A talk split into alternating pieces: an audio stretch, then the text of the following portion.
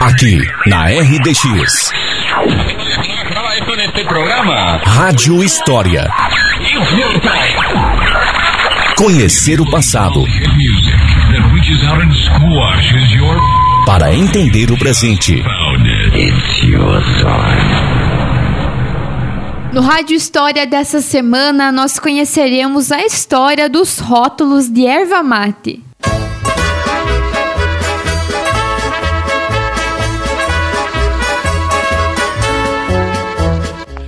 Olá, ouvintes da Rádio Difusora.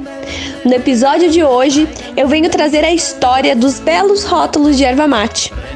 Esses rótulos eram utilizados para etiquetar as barricas, espécies de barris que armazenavam e transportavam a erva vinda dos engenhos.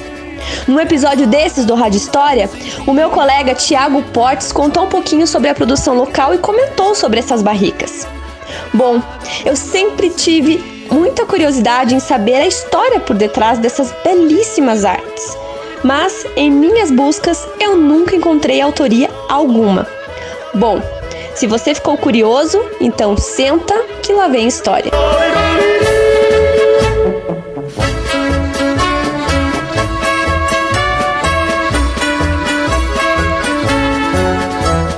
Pois bem, eu nunca iria encontrar nada mesmo por mais curiosa que eu estivesse assim como você. Bem, nada não. Esses rótulos eles não possuem e nunca possuíram, nem mesmo quando foram produzidos, uma autoria individualizada, ou seja, o nome e assinatura de seus autores. Mas afinal de contas, então, qual era a história? Qual era o segredo por detrás da produção desses rótulos? Bom, tudo começa no final do século XIX, com o auge da produção e exportação da erva mate no estado do Paraná, no ciclo do nosso ouro verde. Bom, nesse período, a demanda por essas barricas, essa espécie de barril que era utilizado para armazenar e transportar a erva mate, aumentava cada vez mais. As encomendas por eles nas serrarias paranaenses não paravam de chegar. Mas essas barricas eram feitas de madeira ficavam apagadinhas, passavam desapercebidas, além de não transmitirem informações mais apuradas e detalhadas a respeito da origem e da qualidade do produto que armazenava. Foi aí que, diante do surgimento das oficinas de litografia no início do século XX, iniciou-se uma produção de rótulos específicos para as barricas de erva mate. Esse processo litográfico era bem elaborado e complexo.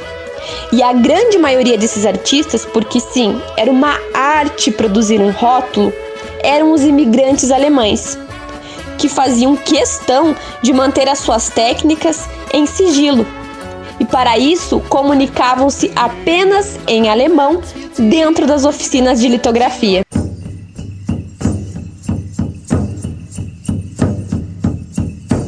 Ainda, os alemães desenhavam para o rótulo de erva mate quase sempre uma indígena ou uma bela mulher, figuras baseadas no ideário do imigrante.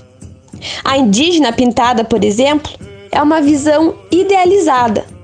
Apareciam também desenhos de índios fortes com a ideia de representação de que eles eram grandes porque bebiam mate. Nós já contamos aqui a origem e a história indígena da erva mate, não é mesmo?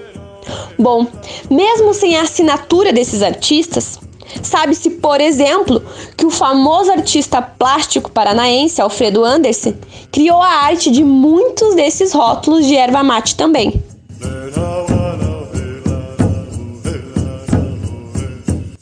Muitas vezes, um único engenho de mate poderia ter vários rótulos diferentes para exportar o seu produto para localidades distintas. Por esse motivo, e pela exigência das importadoras, muitos rótulos produzidos no Paraná estão escritos em espanhol.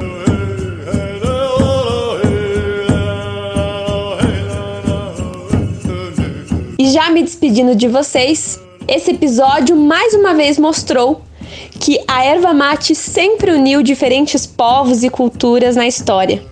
Indígenas, poloneses, alemães, espanhóis, sul-americanos, europeus, enfim. Bom, por hoje é só. Espero que vocês tenham gostado e até a próxima.